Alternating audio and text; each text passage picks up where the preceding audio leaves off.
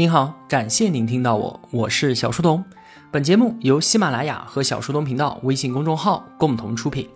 在公众号里面回复“陪伴”，可以添加我的个人微信。我们正在解读《可能性的艺术》，作者刘瑜。刘瑜老师的付费音频课程《比较政治学三十讲》也推荐给所有的同学们。今天这期节目呢，我们就去到一些具体国家的民主转型的现场，去看一看发生在他们身上的故事，能够给我们带来什么样的启示。首先是转型浪潮中的第一艘泰坦尼克号——法国大革命。之前啊，我们在解读《乌合之众》那一本心理学巨著的时候，我们就聊到了法国大革命。那随着革命的进展，幼弱民主的残暴是一览无余地展现了出来。群体它绝不代表什么正义，相反的，它展现出来的往往都是极端，是盲目，是人性和智力的泯灭。关于大革命的过程和细节，在这里呢，我就不再复述了。有兴趣的同学可以去听一下之前的节目。今天呢，我们只是从政治转型的角度再来看一看法国大革命，它和美国革命是并驾齐驱的，构成了民主化浪潮的起点。法国革命明显比美国要走得更远，更加的彻底。美国革命呢，本质上就是一场政治革命，而法国则是政治、经济和社会的全方位革命。他将过去旧的一切全部打碎，然后呢，去为理想中那一个红彤彤的崭新世界接生。因此啊，也只有他才能够配得上绝无仅有的大革命的称号，而他给后人留下的恐怖印象，那也是绝无仅有的。美国在革命之后，尽管因为蓄奴问题也引发了内战，但是总体而言，民主走向了稳固。美国的宪法穿越两百多年，庇佑着美国崛起，成为了全世界最强大的国家。而法国大革命呢？国家在经历了君主制、君主立宪、共和国、帝国，再到复辟，没完没了的折腾了一百多年，光宪法就有十部。最后，不但民主覆灭，还引发了遮天蔽日的政治海啸。断头台就成为了革命的标志图腾，保守估计啊，有超过七万人被送了上去。大革命所引发的战争导致了欧洲大约有三百多万人死亡，而其中一半都是法国人。我们看看这些数字啊，今天新兴民主国家转型失败的代价和当年的法国大革命相比，那真是小巫见大巫啊！大革命为什么会变成沉默的泰坦尼克呢？几百年来，学者们对于它的研究汗牛充栋。作者刘瑜认为，有一个相当有概括力的概念，叫做“不自由的民主”。什么意思呢？我们常常都假定民主它必然会带来自由，包括言论、宗教和市场自由等等。可事实呢，却并非如此。因为民主当中它所包含的平等和集体的理念，能够轻易为打压自由提供合法性。在法国大革命当中，民主的高歌猛进和自由的日渐凋零是如影随形的。所有对于革命不利的言论都被禁止，乱说话就有可能被视为封建专制的残余分子，遭到逮捕。言论出版自由不复存在了。雅各宾派完成集权之后，罗伯斯比尔下令关闭全国各地的集会场所，结社集会自由也随之消失。遍布全国的监察委员会，也就是特务机构，负责收集所有人的言行情报。革命法庭可以逮捕、处死任何的自由之敌。那请问谁是自由之敌呢？他说谁是，谁就是。可能你是阴谋反叛，也可能只是因为意见不一样，发表过不当的作品，甚至拥有一幅耶稣被钉在十字架上的画，都有可能被问罪。到这里就毫无正义感可言了。而当丹东、德穆兰这些相对宽容的雅各宾党人对于革命大开杀戒表示不满的时候，他们自己也被送上了断头台，生命都可以被肆意剥夺，那么产权和经济自由的凋零就更不用说了。我们看到啊，激进的民主革命风暴卷走了政治自由、经济自由、宗教自由和法治精神，而这就是不自由的民主。到这里，我们肯定就要问一个问题了：那为什么民众会把罗伯斯比尔和雅各宾派这样的专制力量给选上台去呢？法国革命它的口号是自由、平等、博爱，自由那可是首要原则啊。那么为什么大家会去支持一个压制自由的政治势力呢？人们放弃自由的时候，当然不是因为喜爱专制那种恶。而是因为人们在热爱自由的同时，相信有更高的善是值得去追求的。这个更高的善，它可能是正义，是平等，是救亡，是认同，是荣耀。而为了抵达这个目标，自由可以被暂时的搁置。在法国大革命当中，这种更高的善被概括为所谓的公共意志。它是什么？它是唯一的真理，是需要打碎一切之后降临的那个崭新的世界。而为了达成这个目标呢，就需要万众一心，同仇敌忾。自由，它注定是充满差异和冲突的，它是喧嚣和多元的。对于法国的革命家来说，自由就阻碍了整齐划一，它让力量变得分散，妨碍了宏大目标的实现。所以呢，就要将它扔到一边，把所有人的思想都统一到这个所谓的公共意志当中。不自由的民主，它不仅仅是法国往事，在民主化浪潮当中，它就是一种通病。一个政党在魅力领袖的领导之下，通过民意赢得了权力，然后呢，他就通过打压政治自由来获得更多的选票，由此恶性循环。民主不但没有约束住权力，反而为权力的滥用提供了合法性。我们常常啊，都是把自由和民主相提并论的，其实他们两个完全不一样。民主是怎么产生执行者，而自由是如何限制权力。学习民主比学习自由要容易得多，因为民主它就是一种制度，容易改变；而自由呢，它是一种习俗，它是难以更迭的。当制度迅速变革，与既有的文化习俗脱节的时候，我们没有办法，只能够停下来，等待文化缓慢的变迁。人类政治文明的变迁是没有捷径的，它必须要穿过千千万万人的心灵。看完了法国大革命，我们再来看看阿拉伯之春。二零一一年，一场席卷整个阿拉伯地区的革命突然爆发了。在这场风暴当中呢，那些权威政府就像多米诺骨牌一样的，一个接一个的倒塌。突尼斯的本阿里、埃及的穆巴拉克、利比亚的卡扎菲，然后是也门和叙利亚等等。这场运动的发生，曾经让人们欢欣鼓舞，因为迟迟都没有到来的民主春风，终于是吹到了阿拉伯地区了。那么到现在十多年过去了，这些国家的政治现状又怎么样呢？埃及短暂的民主实验之后，很快就发生了政变，新的军人政体甚至比此前的穆巴拉克还要更加的高压。在利比亚，卡扎菲被掀翻了之后，出现了多个政府陷入内战。在也门，逊尼派和什叶派不断的厮杀，同时呢，成为了伊朗和沙特这两个区域性大国的代理战场。在叙利亚根本就没有来得及民主转型，就陷入到了一片混乱。当年的阿拉伯之春啊，已经沦为了不折不扣的阿拉伯之冬了。民主转型在那个地方的全面溃败，令人错愕。大家想，邪恶的权威政府不是都被正义的人民给推翻了吗？那怎么民主就是构建不起来呢？很多人啊，都会有一个错误的想法，就是直接把权威倒台等同于民主转型。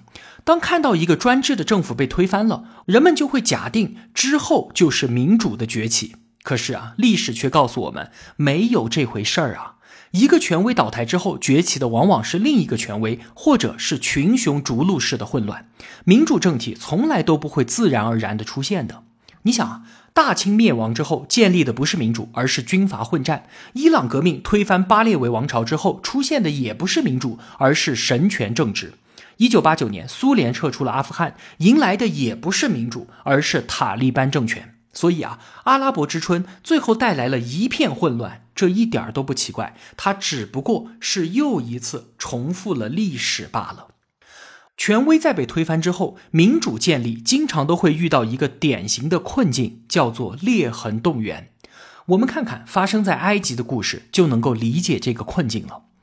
话说呢，埃及人民在推翻了穆巴拉克之后，穆罕默德·穆尔西在二零一二年当选了埃及总统。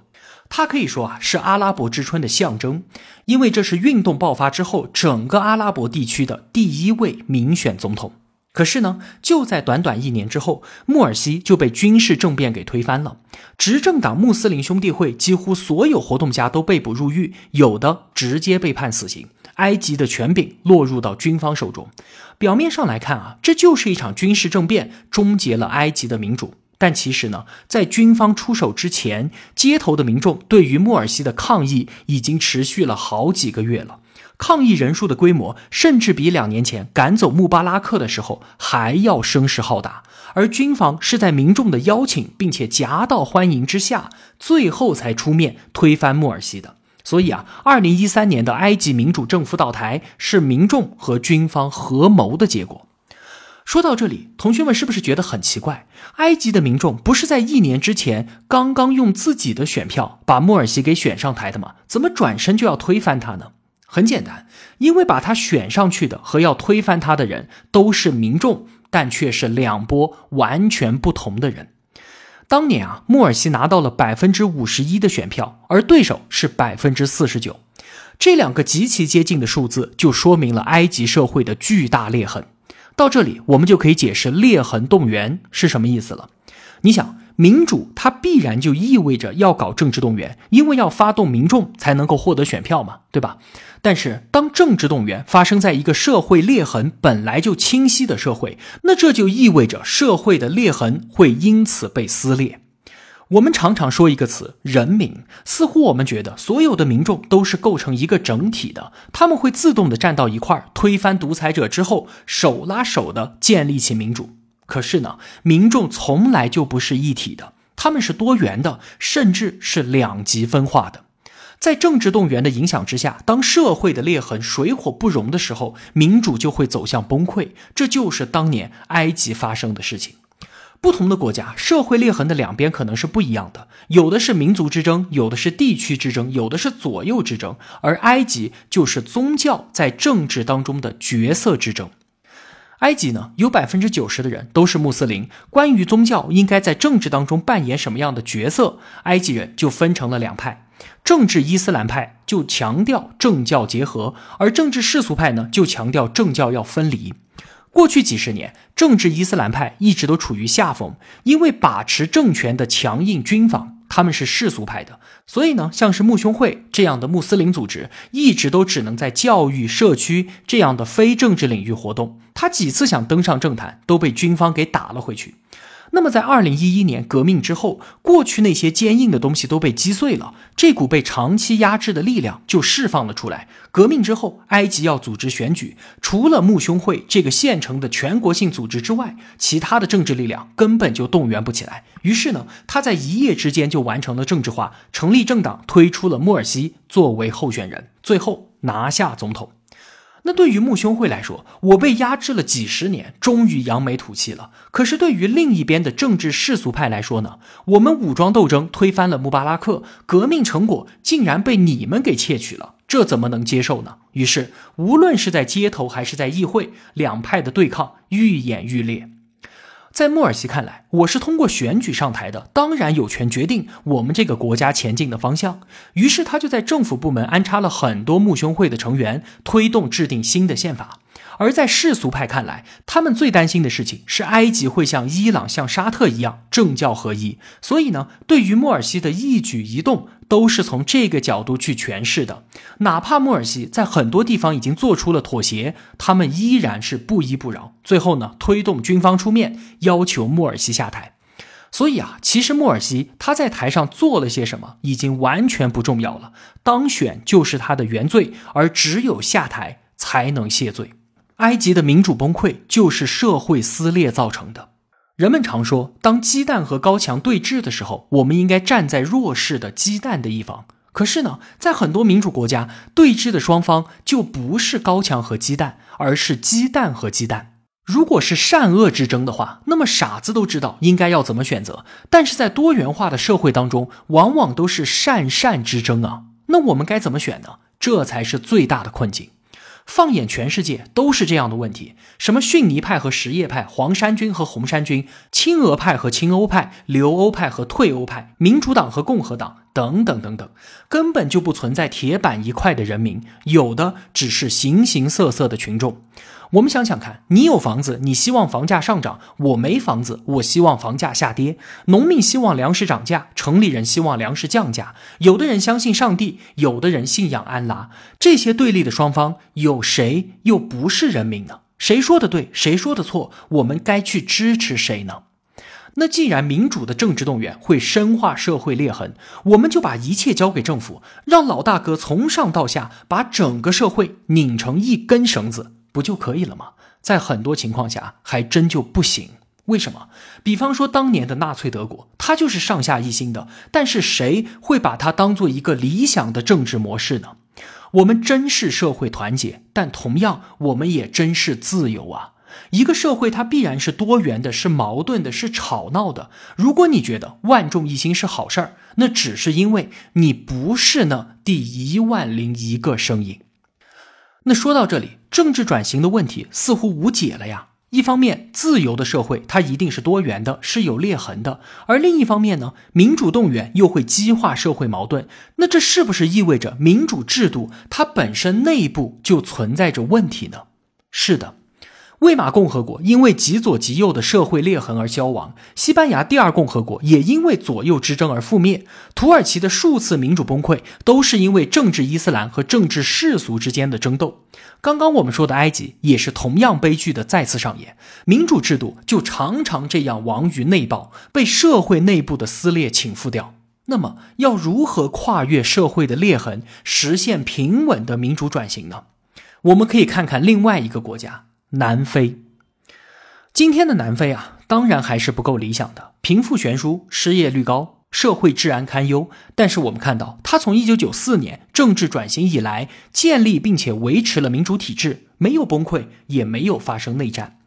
很多人啊，把南非的民主转型看作是一个奇迹。为什么？因为它的基础实在是太糟糕了。那片地方上的原住黑人居民世世代代生活在这里。大航海之后，荷兰人入侵殖民。十九世纪之后呢，英国人又冲了进来。南非的钻石和黄金吸引了大批欧洲人蜂拥而至。自从白人踏上了这片土地，就给当地的黑人带来了深重的苦难。长期以来，他们都是任人驱使、为白人工作的奴隶。这里的所有权利和利益，竟然都和这片土地最初的主人毫无关系。一九四八年，白人国民党政权上台之后，便开始了臭名昭著的种族隔离政策。比方说，黑人和白人就不能够居住在一起，通婚什么的就更不用说了。那些好的工作都是为白人准备的，黑人不能染指。黑人在城市里面逗留的时间都被严格限制，你不能出现在海边，你不能去公园，等等之类的。总之就是白人高贵，黑人低劣。白人依靠压榨黑人和掠夺资源获得财富，而黑人呢，作为被压榨和被掠夺的对象，自然是生活悲惨。南非的贫富差距全球之最，基尼系数把第二名远远的甩出去了几条街。这种羞辱性的种族隔离制度，让整个南非社会都充满了弥散性的暴力。白人政权呢，也越来越诉诸于暴力镇压，维持稳定。你看，南非转型的背景是这个国家的内部仇恨已经到了不可调和的地步了，它的社会裂痕简直就是一道深渊。前面我们说裂痕动员颠覆了埃及的新兴民主，那南非面临的问题岂不是更严峻吗？旁边的那些国家，像什么津巴布韦、卢旺达都没有做到，埃及也没有做到，而南非却做到了平稳的转型，为什么？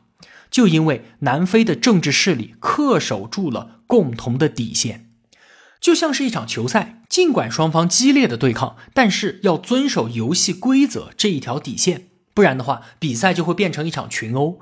民主转型的共同底线，两句话来概括，就是胜利者保持宽容，失败者保持耐心。作为胜利者，如果上台之后想要赢家通吃，走向多数暴政，那么民主直接崩溃。就像是津巴布韦的穆加贝，他上台之后先清洗屠杀反对派，然后打击白人，鼓励黑人打土豪分田地，结果呢，迫使白人全部逃亡。政治专权之后，非但没有带来经济的增长，反而带来了经济的崩溃。那南非的胜利者是怎么做的呢？一九九四年，南非非洲人国民大会（简称非国大）在大选当中胜出，曼德拉上台。民主选举啊，对于白人政权来说是没有希望的，因为民族尖锐对立，都是相同民族支持相应的政党，而当地白人是绝对的少数。在此之前呢，白人长期享受着诸多不正当的特权。如果说曼德拉上台之后，以一种痛打落水狗的姿态秋后算账，那么社会的裂痕就会迅速扩大。而曼德拉的做法却堪称表率，展现出了伟大的宽容。在新政府当中，他给了白人足够的政治安全感。白人的国民党获得了副总统以及数个关键内阁成员的职位，给了他们在关键政策上的协商权，甚至是否决权。在个别的白人聚集的省份呢，权力和白人党派共享。对于财产安全，贫富是如此悬殊，白人非常恐惧民众通过投票来进行合法的抢劫。隔壁的津巴布韦就是这么干的，打土豪分田地。而曼德拉将财产保护写进了宪法，给白人送去了一颗定心丸。上台之前，曼德拉曾经被白人政权关押了长达二十七年之久，壮年的时候入狱，出来的时候已经是七十一岁的老人了。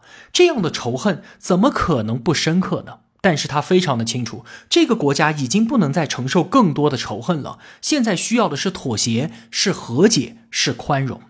他当选了总统之后，甚至邀请曾经在监狱里面殴打、羞辱过自己的狱卒来参加就职典礼，并且奉为贵宾。同时，他说出了那句被无数人传颂的话：在走出通往自由的监狱大门的那一刻，我已经清楚了，如果我不能够把悲伤和怨恨留在身后。那么我仍在监狱之中。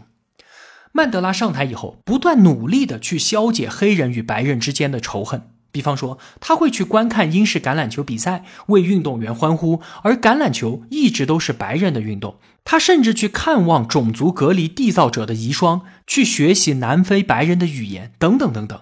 哪怕我们现在把这些都看作是他的政治作秀，但这也足以表明曼德拉弥合社会矛盾的决心。也正是因为他的宽容，南非的新生民主才没有滑向很多人担心的复仇政治和多数暴政。对于曼德拉的评价，现在我们的网上是褒贬不一，批评的声音呢，主要集中在曼德拉的经济政策上，说他解除贸易壁垒、去工业化、开放金融，搞得国家经济体系是千疮百孔，沦为国际资本的狩猎场，愣是让那个曾经富裕的南非逐渐衰败，走向贫穷。这些批评啊，很多我都不认同。那个曾经所谓的富裕，来自于种族间不平等的压榨，很明显是不值得称赞的。在经济方面，曼德拉确实没有做最深层次的整体经济变革。但是，我们不仅要求他带领黑人兄弟们站起来，还要要求他带领非洲人民富起来，这未免也太过苛刻了。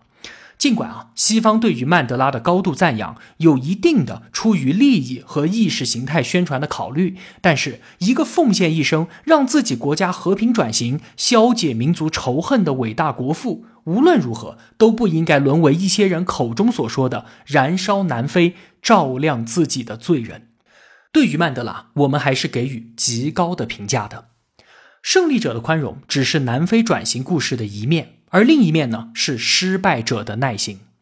如果说失败者不能够接受输棋而掀翻棋盘、破罐子破摔，那么转型也将走向失败。就正如曼德拉表现出了宽容的底线，由德克勒克所领导的南非国民党也表现出了耐心的底线。德克勒克他从1989年上台之后，就开始废除种族隔离，停止南非的核武器项目，并且释放了包括曼德拉在内的一批政治犯。然后呢，用四年的时间去和曼德拉一方展开转型谈判。尽管啊，当时南非国民党已经内外交困了，民主转型是不得已而为之的。但是我们前面所说的黑人掌权之后所实施的各种行政分权、财产保护等等的条款，都是德克勒克此前推动的。他把这些可能会爆炸的危险提前排除掉，为之后国家的平稳转型开拓出了一大片安全的地带。大选之后，国民党毫无悬念的落败。而在之后的两年，德克勒克以副总统的身份带领国民党辅佐执政经验不足的非国大。正如我们不会把曼德拉的宽容视作理所当然，也不应该把德克勒克的妥协看作是理所应当的。一个政党在被全世界道义唾弃的情况下，和对手协商自己的消亡，当然是不容易的。尽管啊，后来南非国民党陨落，德克勒克也退出了政坛，但是在国家转型最关键也是最脆弱的时候，他成为了非常重要的减震力量。一九九三年，这两个人就因为在南非民主转型当中所做出的努力，同时获得了诺贝尔和平奖。最后呢，曼德拉和德克勒克这两个人，尽管在权力交接的时候发生了很多的摩擦，但是退休之后呢，反而成了好朋友，经常相互拜访问候。你想啊，但凡这两个人当中有一个人心胸狭窄，怎么可能跨越如此深刻的历史恩怨，成就这传奇般的友谊呢？正如这本书的书名，《政治是可能性的艺术》，它是从不可能当中拯救可能的艺术。从这个角度来看，曼德拉和德克勒克是真正的政治家。当然了，转型成功不是只靠政治家的，他需要所有重要的政治力量都保持宽容和耐心。正如那句话所说：“自由从来都不会主动降临于人类，人类必须要上升至其自由的高度。”好了。今天这期节目，我们说了非常多的东西。总结一下，从法国、埃及和南非的民主转型故事当中，我们得到了什么样的启示？首先，不自由的民主。法国大革命当中，我们看到了民主的高歌猛进和自由的日渐凋零相伴而行。民主它不一定带来自由啊，相反，民主还会为打压自由提供合法性。民主和自由常常相提并论，但是二者完全不同。民主是如何产生权利，而自由是如何限制权利。很多时候，人们为了一个更高的追求，万众一心，暂时放弃自由。这个追求可能是正义，是平等，是荣耀。但是，当我们暂时放下自由的那一刻起，权利就失去了约束。法国大革命的教训警示着世人：无论多么崇高的追求。都不值得为此付出自由的代价。民主和自由必须是同步的，政治转型才能够顺利进行。政治文明的变迁，它是没有捷径的，必须要穿越千万人的心灵。人心之变在先，制度变革在后。其次。从阿拉伯之春迅速演变为阿拉伯之冬，我们看到权威倒台绝不等同于民主转型，接替权威的往往是另一个权威，或者是无权威的混乱。民主政体从来都不会自然而然的出现。